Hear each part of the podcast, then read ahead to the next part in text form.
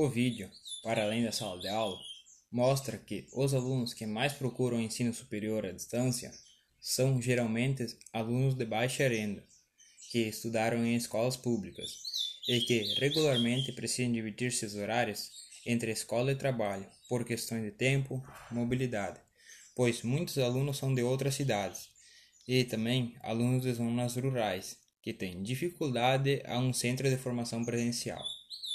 Nesses tempos de pandemia, eu também estou vivenciando o ensino à distância, e nota-se que, de certo modo, um pouco mais de dificuldade em aprendizagem.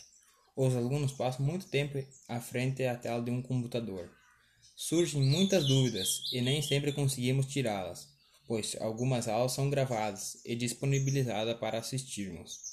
E, no decorrer dessas aulas, surgem questões a serem debatidas, mas não consegue-se, pois a aula é assíncrona.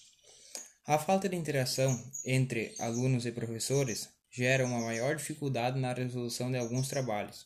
Entretanto, tem algumas vantagens no ensino à distância, em que pode-se passar mais tempo com a família, estudar mais, pois no meu caso em particular, eu moro em outra cidade e passava em torno de três horas por dia dentro de um ônibus, quando o ensino era presencial. Em virtude dessa pandemia, esse tempo em que eu passava dentro do ônibus, eu aproveito e estudo mais e também fico mais tempo com minha família.